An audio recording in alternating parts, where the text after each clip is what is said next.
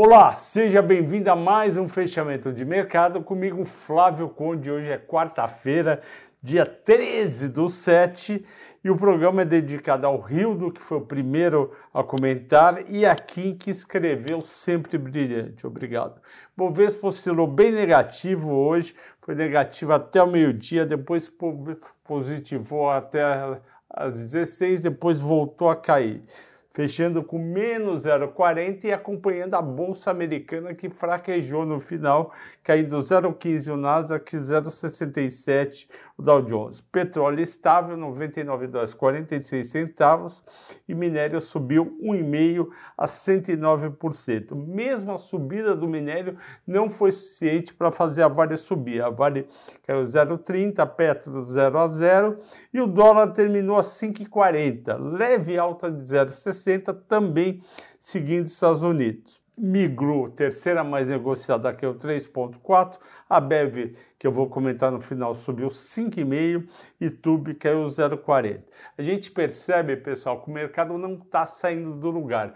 Por quê? Porque não tem dinheiro novo, não tem dinheiro de estrangeiro, o que vem é pouco, compra aqui, vende ali, no fim não tem saldo positivo, não tem dinheiro novo de investimento institucional, ele tira um pouco o pé de Vale, bota um pouco em Ambev, tira um pouco em CSN, em Minas Gerdau, compra um pouco de Magalu e Via, então é aquele jogo que a gente chama de rouba-monte, eu tiro daqui, coloco ali.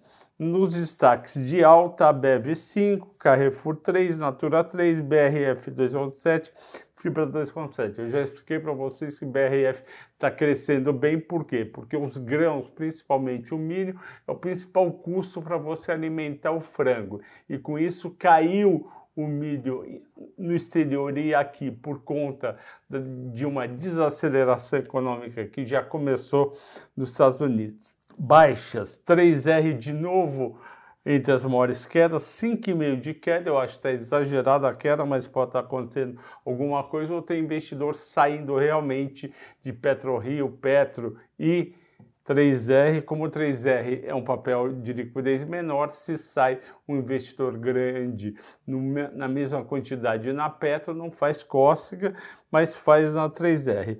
Qualicorp e Redditor, as duas caíram 4%, por quê? Porque foi aprovado em primeiro turno na Câmara o piso salarial de R$ 4.750 é o piso nacional para enfermeiros. E aí vem cadeia para quem é auxiliar de enfermeiro e outros que trabalham nessa área de cuidados médicos de enfermagem. Isso daí é piso nacional para vários hospitais, vão ficar caro, principalmente fora das capitais, e também vai aumentar o custo operacional de hospitais. Então, Redditor foi pega e Qualicorp pode ser que vende menos planos de saúde que vão ter que repassar o custo da mão de obra mais alta. Sula também caiu por causa disso, menos 3.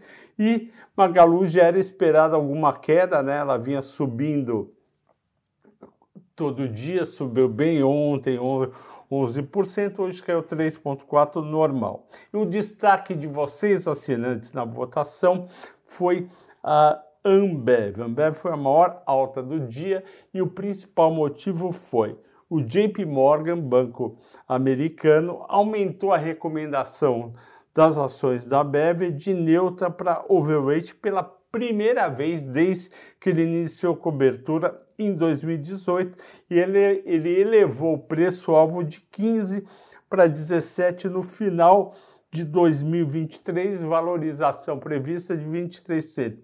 Eu acho que vai continuar a valorização amanhã de Ambev? Não acho. Eu acho que a Ambev está cara? Também não acho. Eu acho que a Ambev, principalmente se você olhar historicamente, ela veio de um pico em 2018 de R$ 24,00 para R$ 14,00. Ela caiu R$ 10,00 num prazo de quatro anos. Por que, que isso aconteceu? Porque a Heineken entrou forte e também o custo da matéria-prima aumentou. Então ela teve compreensão de margens e perda de, de market share, de participação de mercado. Com isso, os resultados dela eh, diminuíram.